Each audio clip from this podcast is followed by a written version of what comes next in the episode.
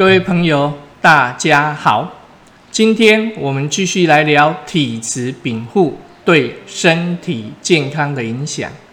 今天我们要聊的案例是丁阳年水瓶座。我们人体是与自然相应的，所以我们人体内的阳气呢，自然也要受到这个整个自然界阴阳消长变化的影响。在《黄帝内经·素问阴阳应象大论》里面特别提到，地气上为云，天气下为雨。大自然中，这个云是因为地气上升、阳气上升的一个过程；雨呢，则为天气下降。这个阴阳相交的结果啊，讲的就是海陆空间的一个大循环。我们人体的气机跟大自然的气机是一样的。大地的阳热在夏至时升级而降，在冬至时降级而升。阳热的升湖降沉变化，相应在人体，它其实就是阳气周流的一个过程。这个阳气周流的变化一旦停止，我们人的生命就终止了。在老祖宗所流传给我们的河图，特别提到有关植物跟气候的关系图。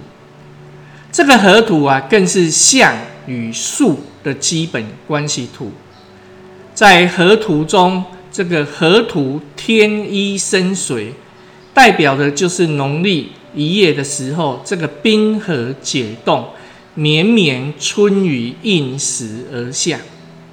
而且二十四节气中，一月的一个节气就叫做雨水，因此水就是在这个时候所产生的，这个叫做天一生水。天一生水呢，相应人体呢，就是五脏就是肾，在人体里面，这个肾脏啊位居于下，属于后天八卦的坎卦。坎卦呢，这个卦象最主要就是两个阴爻在外，一个阳爻呢在中间。坎卦中间的这个阳爻，代表我们人体的肾中之火，也就是天一生水中的一字。这个一呀，为水中之一点微微阳气，所以一点真阳。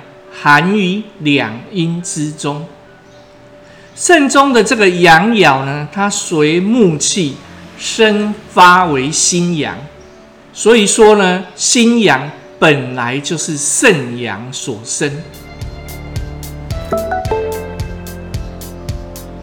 在河图里面，他又提到第二生火，在二十四节气中，二月惊蛰。雷出于地，气候转温，温暖乃是火的一种象征，所以呢，火就在这时候产生。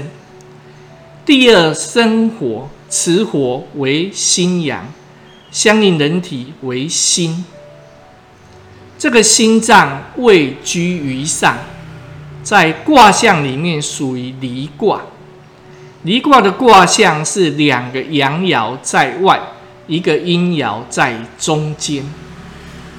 一点真阴藏于两阳之中。离卦的这个卦象代表我们心中的阳火，其中呢含有一份肾中之阴。这个阴啊，也代表我们人体的阴血等等之类的物质。人体的阳气周流，从子时，也就是凌晨二十三时到一时，这个一阳发动，起这个生真水上交于心，这个真水就是肾水。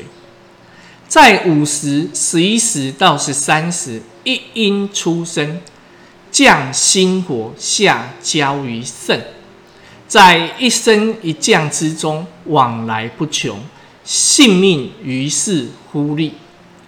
心火位一上，就要下降于肾，使肾水不寒；而肾水呢，位一下会上升，以济于心。使这个心火不至于太亢，这种心火下降，肾火上升，就叫做心肾相交。如果心火不能下降，或者肾水不能上升，这都叫做心肾不交。心肾相交的人，自然精满气足，神旺。能做到这样的人，不仅啊那个头发乌黑有光泽，而且可以让这个神啊和思啊神思都处于很敏锐的状态。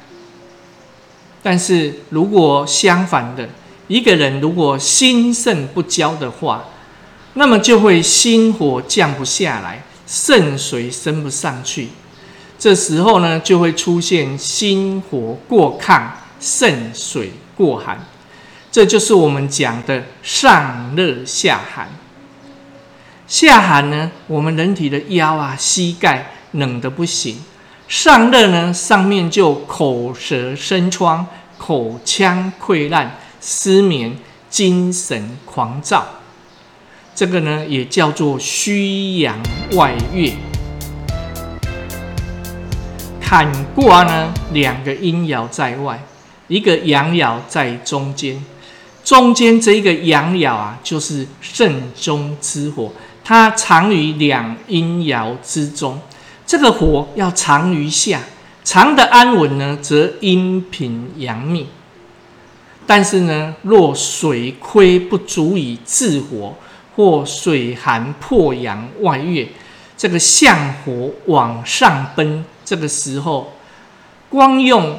温肾阳的药呢，这个温热的药就会加重上热，所以这时候不能吃补药，因为一吃就上火，就是我们讲的虚不受补啊。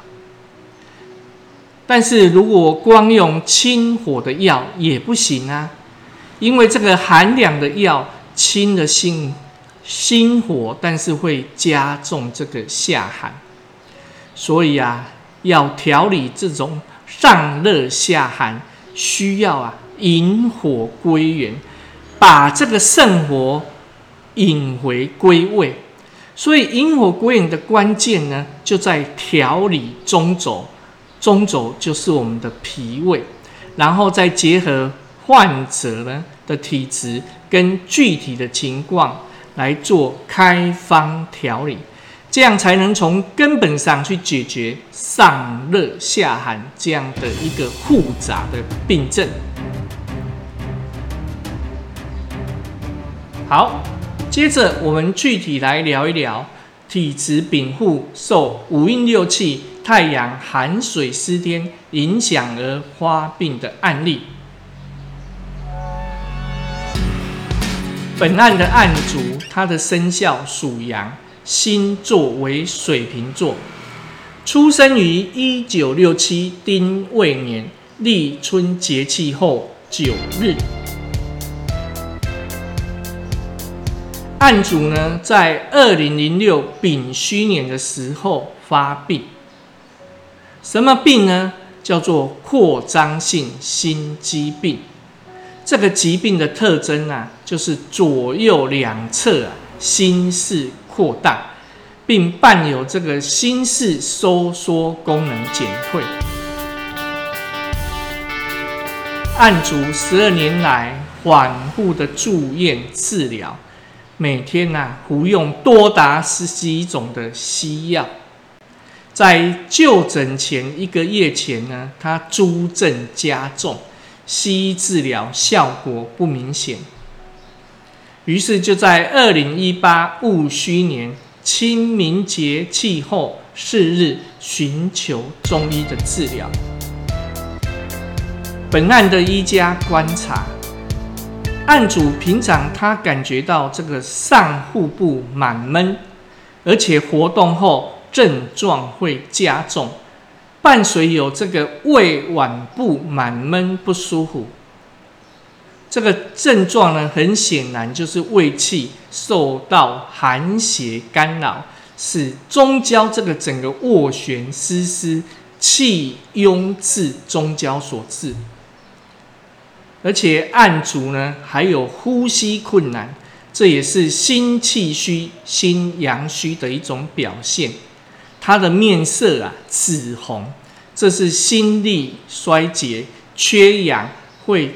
产生的一个现象，那整个颜面浮肿，代表会肾气虚；嘴唇呢出现了发紫的现象，代表案主本身有血瘀的现象。他的双下肢啊水肿，这是一种肾气虚的表现。手足凉，腹部凉，腹部的皮肤色青，而且大便不成形。代表有脾肾阳虚的现象，舌质紫红，苔腻，脉为弱，而且这个脉搏啊很久才跳动一次，且间歇的时间不均匀，慢而无力。当时的病势为重，已属于这个真阳衰败啊，肾阳不足，出现这个体内阴寒过盛。阳气被拒于外，出现这个体内真寒而外假热的这样的一个症候，我们叫做阴肾隔阳。医家呢以静顺汤加减方治疗。案主在四日后复诊，服药后自觉整个胃脘部满闷不舒服。呼吸困难的症状明显的减轻，而且他那个双下肢的水肿、手足凉、大便不成形、颜面浮肿亦均改善，而且整个面色啊由紫转为稍显红色。针对本案案主的一个运气病机分析。案主呢罹患扩张性心肌瓣快速房颤，心力衰竭十二年，发病于二零零六丙戌年，五运六气的大框架为水运太过，太阳寒水失天，太阴失土在权，与发病后十二年二零一八戊戌年是同气不同运。二零一八戊戌年五运六气大框架为火运太过，太阳寒水失天，太阴失土在权。因为这个案主啊，整个病程很久，心阳衰败，出现疾病为重的这个征战脉象。二零一八戊戌年子遇太阳寒水失天，太阴司土在权。这个寒湿之气呀，加重了心阳的负担。一家采用针对太阳寒水失天的净顺汤加味治之，患者服后呢，这个诸症啊都有改善明显。净顺汤这一个方呢，原出于宋。陈武者三阴方，主要由白胡林、木瓜、泡雾子、牛膝、黄蜂、诃子、干姜、炙甘草所组成。清代陇沙一家妙问曾为该方注解，认为这一个方切中整个运气冰机，辰戌之岁，太阳寒水失天。寒临这个太虚啊，这个宇宙天空，阳气不令啊，这个阳气不足，正民病寒湿之会，特别适用这个本方。《黄帝内经》说，太阳失天，寒气盈盛，人们多病，血脉变化于内，胸腹满，心悸盛，胸胁胃脘不舒，病的根本在心脏。晋孙汤方中这个防风通行十二经，防风本身就有驱风散寒，适用于风寒湿痹、肢节疼痛、经脉暖急。那么防风呢，和护子可以逐表里之寒湿。护子它本身有心散温通，有较强的散寒止痛的作用。所以可以温太阳之经，木瓜的性味酸，可以入脾之血分。那木瓜本身有舒筋活络的作用，可以去除湿痹。木瓜和泡姜以煦太阴之阳，煦就是温暖，可以温暖这个太阴啊，而且可以温经止血。温中止痛。什么是泡姜呢？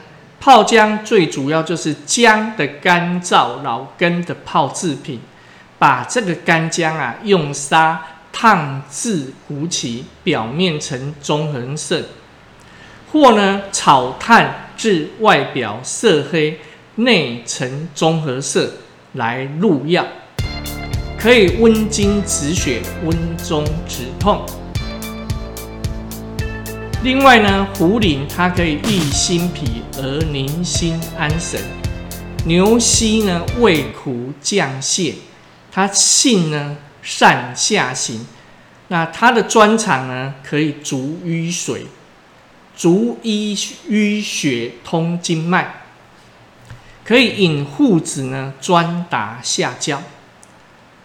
甘草防风呢，可以引泡姜上行脾土。故以喝子之酸温，可以涩肠止泻、练肺止渴、醒胃助脾之运，而且可以练色肺经。每个人的体质禀赋不同，有病还是需要寻求医师的治疗。今天我们所聊《黄帝内经》五运六气、太阳司天。